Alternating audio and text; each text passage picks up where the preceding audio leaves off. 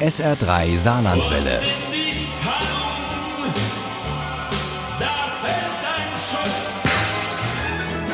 Der Krimi-Tipp.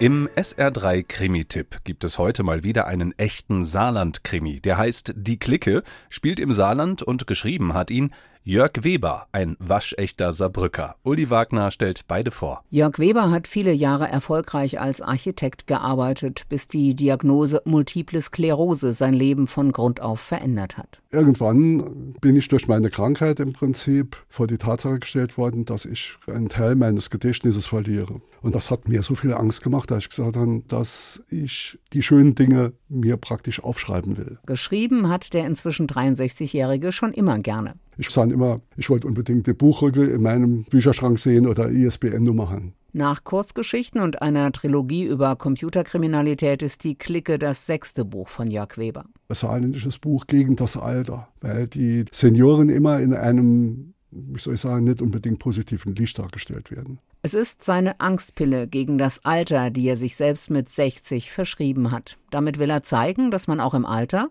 noch in der Lage ist, was zu leisten und sich auf seine Kompetenzen zu besinnen und so weiter. So wie die insgesamt acht Hauptfiguren in diesem Saarland-Krimi. Der Altersquerschnitt ist zwischen 75 und 82 Jahre.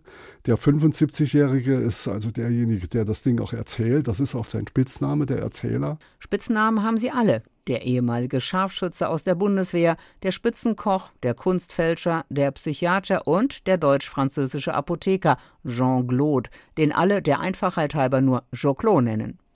Zu diesen sechs Männern kommen noch zwei Frauen, eine Allgemeinmedizinerin und eine Bankerin, die von allen nur Miss Moneypenny genannt wird. Die sind fidel und munter, mitunter aber auch wütend. Der Koch zum Beispiel knapst noch immer daran, dass seine Frau über Jahre ein Verhältnis mit seinem Weinhändler hatte, worauf der Erzähler nur meint, ich würde nur umhauen. Kam sofort die Antwort, kann ich doch nicht machen, stell dir mal vor, ich mache Fehler, komme lebenslänglich ins Gefängnis. Und dann kam die Gegenfrage, wie alt bist du? Was fühlst du im Gefängnis? Das erlebst du doch gar nicht mehr. Und schon ist die Idee geboren, obwohl der Anfang schwer ist. Aber bald geht es nicht mehr nur um persönliche Kränkungen sondern die suchen sich ihre Opfer ja ganz subtil aus, weil sie davon ausgehen können, dass die sich Kraft ihrer Position in der Gesellschaft einer geregelten Rechtsprechung entziehen würden.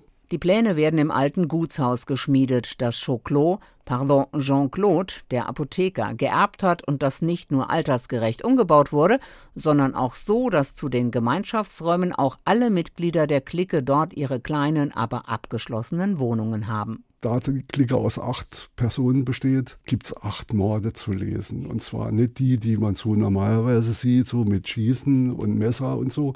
Mit 80 kann man nicht mehr mit Messer rumhauen, sondern da muss man schon etwas subtiler zugehen. Und das sind also relativ ungewöhnliche Morde beschrieben. Die Clique von Jörg Weber ist mehr als eine Angstpille gegen das Alter. Diese Geschichte über acht ältere Menschen, die vor allem keine Lust haben, Opfer zu werden und demütig stillzuhalten, schrappt manchmal haarscharf am Aufruf zur Selbstjustiz vorbei, aber dieses Phänomen des Verständnisses gibt es ja bei vielen Krimis. Dieser hier aus dem Saarland hat ein ungewöhnliches Thema und liebenswerte Hauptdarsteller, die trotz ihres Alters voller Tatendrang sind und noch Spaß am Leben haben. Die Clique von Jörg Weber ist eine spannende und unterhaltsame Geschichte, nicht nur über das Altwerden im Saarland. Die Clique von Jörg Weber ist im Geistkirch Verlag in Saarbrücken erschienen. Das Taschenbuch hat 266 Seiten und kostet 16,80 Euro. Ohne Krimi geht die Mimi nie ins Bett. Für Mimi und andere Krimi-Fans.